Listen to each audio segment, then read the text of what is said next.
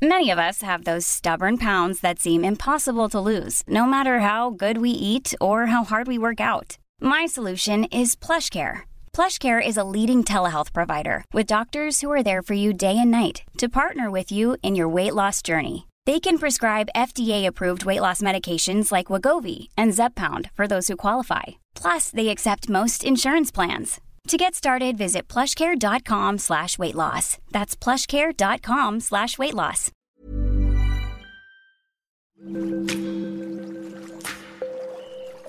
Aderezo presenta Qué sabroso con Gerardo León.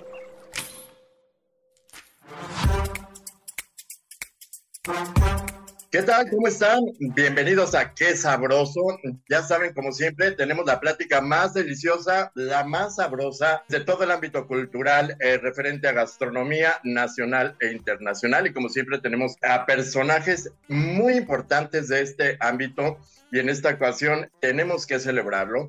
Es Edgar Núñez. Y bueno, déjenme les cuento que un gusto por los vegetales pues, lo llevó a la cocina. Esto fue por herencia de su madre y desde entonces se ha vuelto uno de los expertos en este tema, nada más y nada menos estando al frente del restaurante Sud 777, en lo cual eh, lo ha colocado en la posición 12 del conteo de Latin America's Street Best Restaurants y en el antesala de The Wall Street Best Restaurants en el sitio 56. Y está con nosotros nada más y nada menos que Edgar Núñez.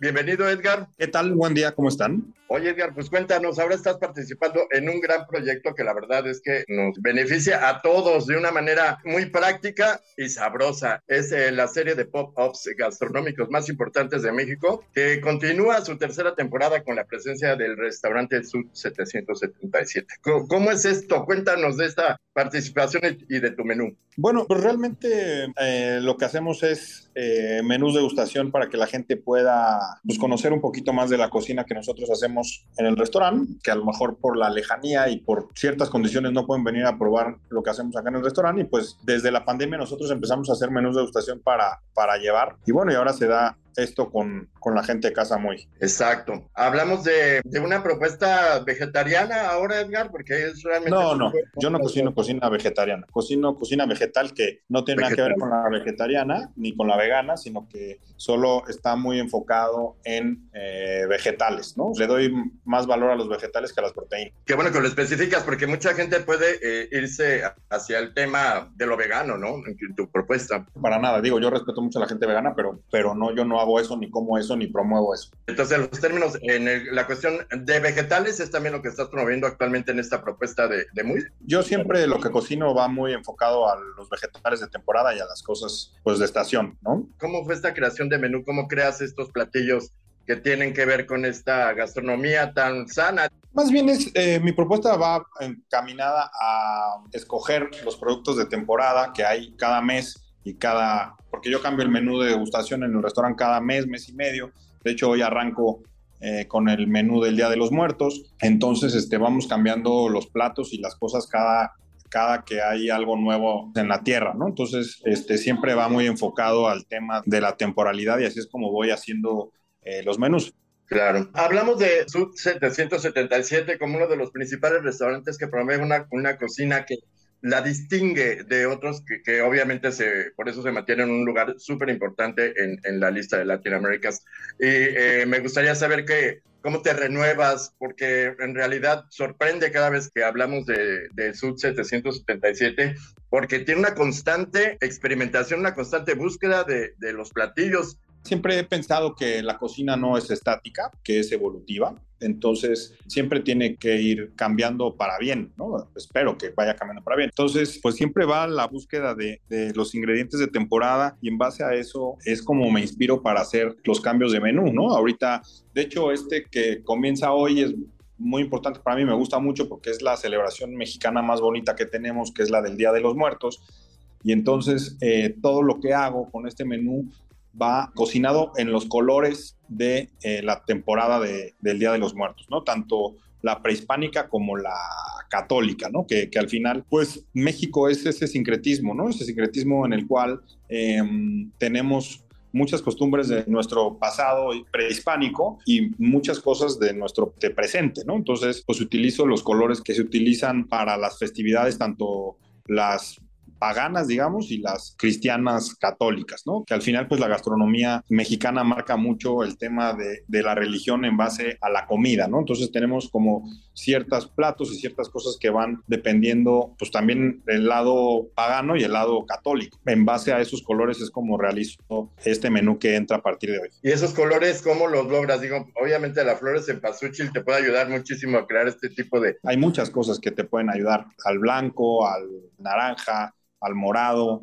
al negro, ¿no? Al amarillo, que son los cinco colores que representan esta, esta, estas festividades, ¿no? Entonces, pues hay muchos ingredientes que puedes utilizar como calabazas, betabeles, frijoles negros, este, cuitlacoche, este, hay muchos colores, hay muchas maneras de, de obtener estos colores a partir de, de, productos que tenemos a disponibilidad. ¿Cuál es tu favorito de esta carta de, de, Día de Muertos? Me imagino que tú mismo te puedes complacer con este tipo de, de platillos, ¿no? ¿Cuál es? No, cuál, pues digamos, todos, ¿no? O sea, la verdad es que son 13 tiempos que todos me gustan mucho. Yo soy una persona que no tiene cosas favoritas porque cuando tienes algo favorito te aprendes de otras cosas que que son igual de buenas, ¿no? Es, como los hijos, ¿no? Yo tengo tres hijas, no tengo una favorita, las tres, cada una tiene una cosa que me, vuelve loco, ¿no? Entonces, eh, igual pasa con la cocina.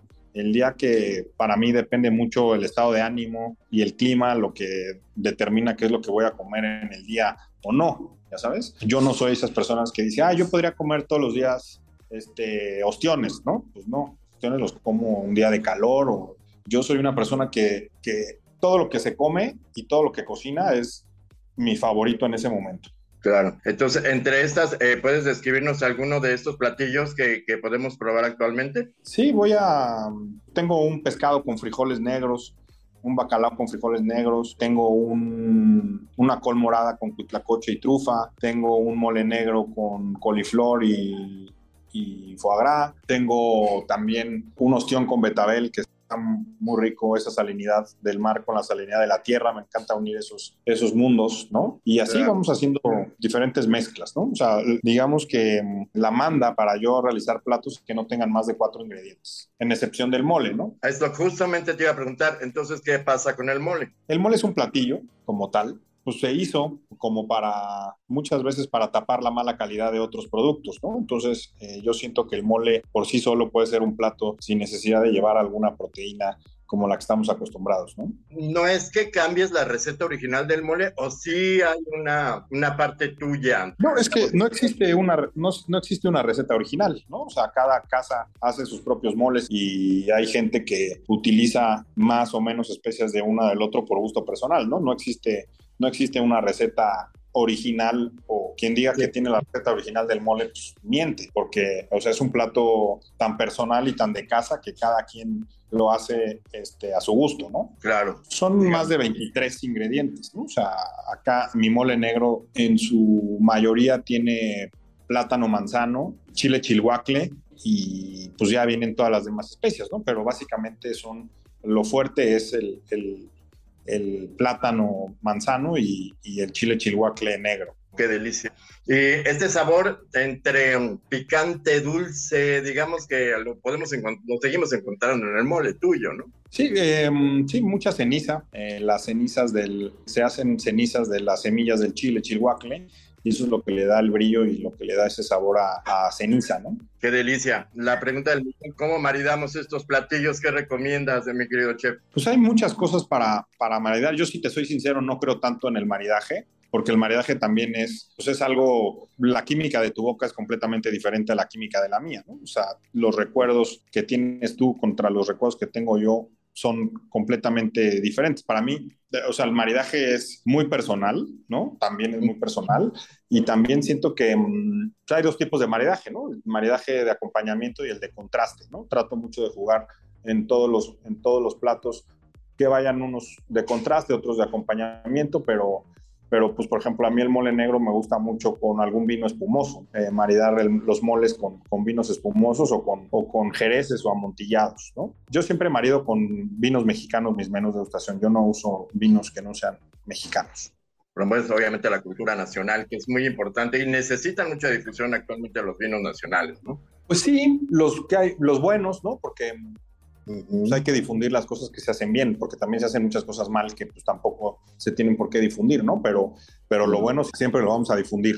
Perfecto. ¿Hay una parte dulce en tu menú? ¿Tenemos algunos postres que, que, nos recomiendes? Sí, en el menú hacemos tres postres diferentes y al final, pues bueno, ahorita tengo uno, hay un mango ahumado con chapulín tostado que me gusta mucho, también hay un tipo alfajorcito de chocolate con copal, entonces esos, ahí tenemos esos postres. Y luego damos también unos petit fours con unos, una gomita de agua de azar, un bombón de otro tipo de mole y una gelatina de mandarina con sal de gusano. Está padrísimo. Cuéntame, ¿cómo integras el copal en este caso, Edgar? Pues ahumo el chocolate con el copal. Sí, y entonces así eh, se integra del copal que es tan tradicional en la fiesta de los muertos. No, bueno, súper interesante esta carta y sobre todo súper interesante tu propuesta que actualmente pues todo el mundo quiere conocer. ¿Qué está pasando con, con la cocina mexicana? Estamos eh, subiendo en la lista de conteos eh, de restaurantes alrededor del mundo. ¿Qué está sucediendo con las nuevas generaciones de chefs? Y en general, ¿cómo ves esta tendencia culinaria nacional y cómo se está posicionando en el mundo? Sí, mira, mm, lamentablemente, pues esas listas digamos que pues son una votación y mucha gente de la que vota por nosotros es gente que viene de afuera. A veces ya sabes que luego hay que triunfar afuera para que la gente de aquí adentro confíe un poquito más en lo que tú haces, ¿no? Sin embargo, hay mucha gente eh, nacional pues que le gusta mucho la propuesta de los chefs mexicanos, no nada más mía, ¿no? Sino hay una cantidad tremenda de talento joven en México que va creciendo y va creciendo. La ventaja que tenemos también en México es la cantidad de turismo que hay en México, ¿no? Sobre todo en la Ciudad de México. Es impresionante ver la cantidad de turistas que hay en México y que y, este turismo gastronómico, no nada más este turismo arqueológico o de otro tipo, ¿no? Sino que hay este turismo eh, gastronómico que antes no lo había, ¿no? O sea, que se sabía que había buena cocina en México, pero no, ni siquiera nosotros los mexicanos eh, valorábamos la gastronomía nacional como, como se valora ahora, ¿no? Yo, yo, siento que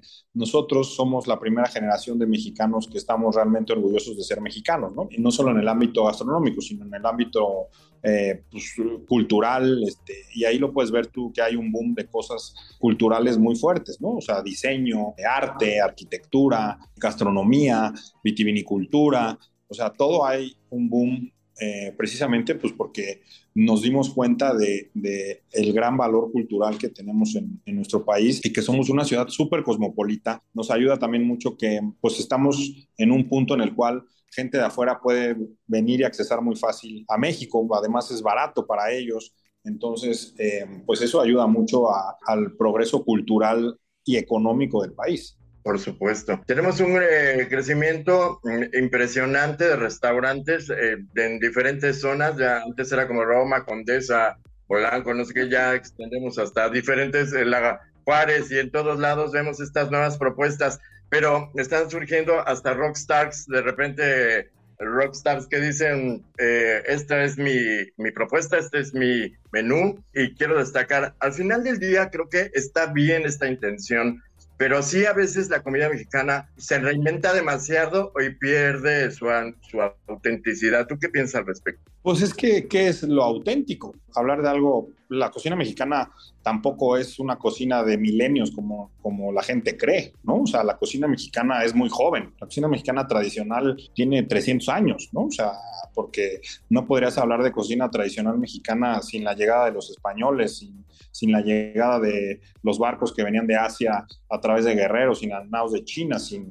sin, el galeón de Manila, ¿no? O sea, a ver, un mole es lo más fusionado del planeta, ¿no? O sea, no hay manera de hacer un mole si no hubieran llegado los españoles eh, con estos 800 años de conquista árabe en España y nos hayan traído todas las especies que utilizamos ahorita en México, ¿no? O sea, desde un agua de de, Jamaica, ¿no? Que, que, todo el mundo cree que es como súper mexicana, pues no, el agua, la Jamaica la trajeron de África los españoles, ¿no?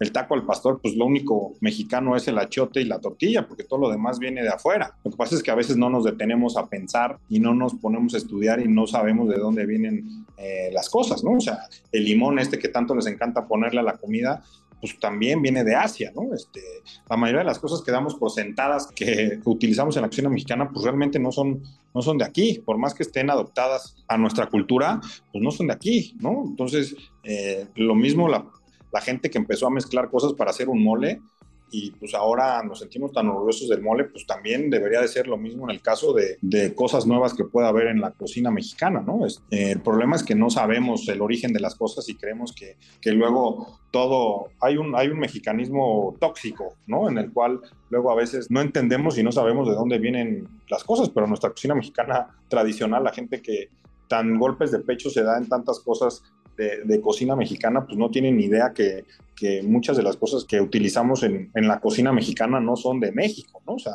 un mole, la mitad de las cosas son de afuera y la otra mitad son de, son de aquí de México. Es como nosotros los mexicanos. Nosotros, un, un mexicano, la mejor analogía que podría tener versus a un platillo es el mole, ¿no? O sea, tenemos sangre indígena, pero pues también tenemos sangre española, árabe, hablamos español, este, tenemos las religiones, la religión europea, este, o sea, lo que pasa es que no nos detenemos a pensar y a analizar de dónde venimos. Claro, eso es un, es un tema muy, muy interesante que pues, nos invita a reflexionar realmente de nuestras raíces y de, de nuestros eh, ancestros incluso, ¿no? Cuéntanos, ¿hacia dónde va Sud 777? Y pues invita a todos nuestros lectores a conocer esta carta de, pues, eh, de, de, esta época. Realmente muy interesante tu propuesta. Pues nosotros vamos hacia mejorar siempre, ¿no? Esa es la, premisa número uno mía personal y que trato de, de, comunicar a toda la gente que me hace favor de trabajar conmigo, que es la de siempre mejorar, ¿no? O sea, siempre trabajar mejor que ayer. Esa es la premisa número uno que tenemos este, como profesionales, ¿no? Siempre, siempre, siempre ir para adelante, siempre mejorar, nunca repetir nada este, ni los errores ni las cosas buenas, ¿no? Entonces, tiene que haber siempre algo mejor que lo pasado. Y ese es tu mayor reto. Muchísimas gracias, Edgar Núñez, por estar con nosotros. Gracias a ustedes, que tengan buen día. Muchas gracias. Y recuerde, por favor, visitar nuestras redes sociales, aderezo-bajo y nuestro sitio, aderezo.mx. Nos escuchamos la próxima. Muchísimas gracias por su atención. Hasta luego.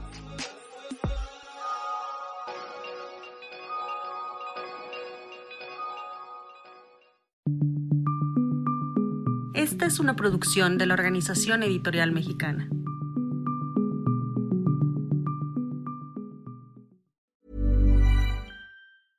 Mom deserves the best, and there's no better place to shop for Mother's Day than Whole Foods Market. They're your destination for unbeatable savings, from premium gifts to show-stopping flowers and irresistible desserts. Start by saving 33% with Prime on all body care and candles. Then get a 15-stem bunch of tulips for just $9.99 each with Prime. Round out Mom's menu with festive rosé, irresistible berry chantilly cake, and more special treats. Come celebrate Mother's Day at Whole Foods Market.